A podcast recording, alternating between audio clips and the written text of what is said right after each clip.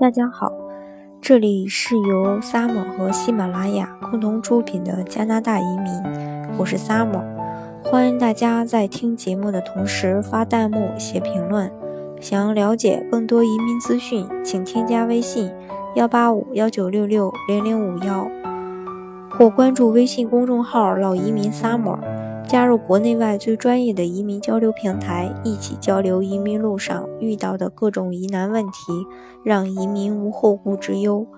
本期节目给大家分享的内容是加拿大雇主担保移民的具体操作流程是什么。在前几期的节目中也啰嗦了很多，但是今天呢，终于到了精华的部分。我们就来先看一下具体的流程，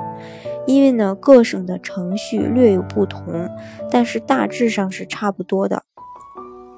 今天呢就以 BC 省为例，向大家介绍一下。嗯，首先呢由雇主单位向加拿大劳工部申请喇嘛劳动力市场意见书，阐明雇佣海外雇员的理由，并出具呢永久性的。雇佣 offer 担保该雇员的工作及签证，批下来的喇嘛呢许可信是许可信的样子呢，大家反正嗯在这儿没法看到。如果想要的话，你可以添加我的微信幺八五幺九六六零零五幺，跟我来索要这个。嗯，之后呢，就是第二步是喇嘛获批后，雇员凭借喇嘛许可信及雇主 offer 获得工签。如果雇员在加拿大境外呢，可向所在地这个使馆申请工作签证；如果雇员在加拿大境内呢，可直接在海关 office 领取工签。境内获批工签的成功率呢，大大高于境外。获批的工作签证，嗯，大家也看不到。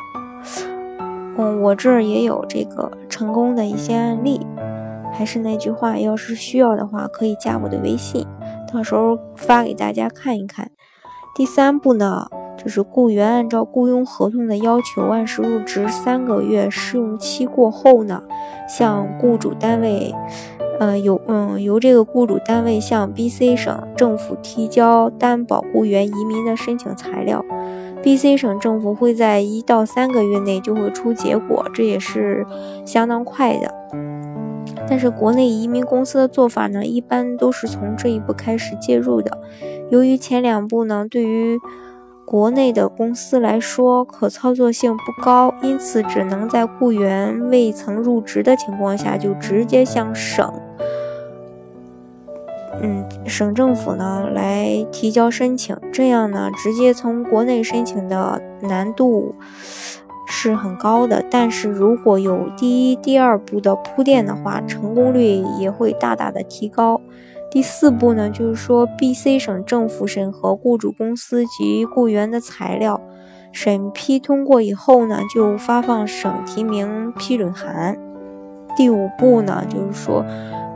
雇员凭 BC 省提名信函向加拿大联邦移民局递交移民材料，等待档案号，然后完成体检，最终就获得枫叶卡。嗯，以上呢就是加拿大雇主担保移民的申请流程。今天的节目呢就分享到这里，大家喜欢今天的节目吗？针对这一部分，如果还有疑问的话，可以在节目的下方写评论或添加我的微信幺八五幺九六六零零五幺，或关注微信公众号老移民 summer。